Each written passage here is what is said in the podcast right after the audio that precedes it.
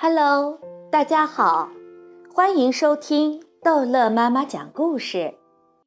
今天，逗乐妈妈要讲的是一个英文故事，Inch by Inch。One day, a hungry robin saw an inchworm,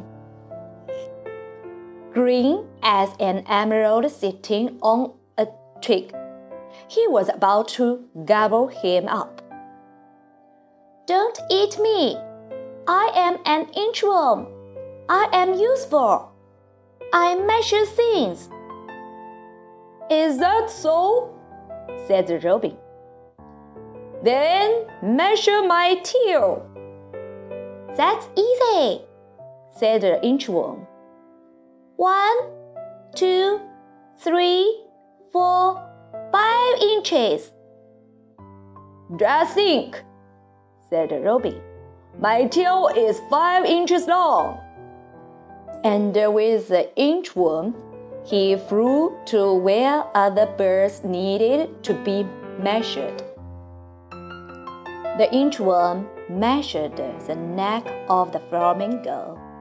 He measured the toucan's beak, the legs of heron, the tails of the pheasant, and the whole hummingbird. One day, a nightingale met the inchworm.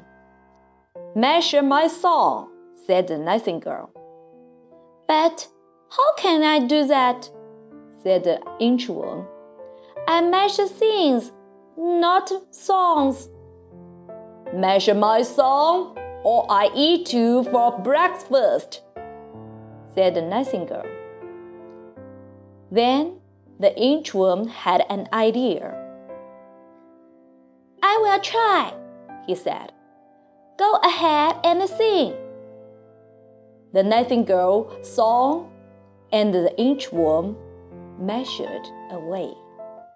He measured and measured, inch by inch, until he inched out of sight.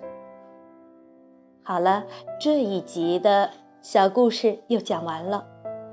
欢迎收听豆乐妈妈讲英文故事哦，拜拜。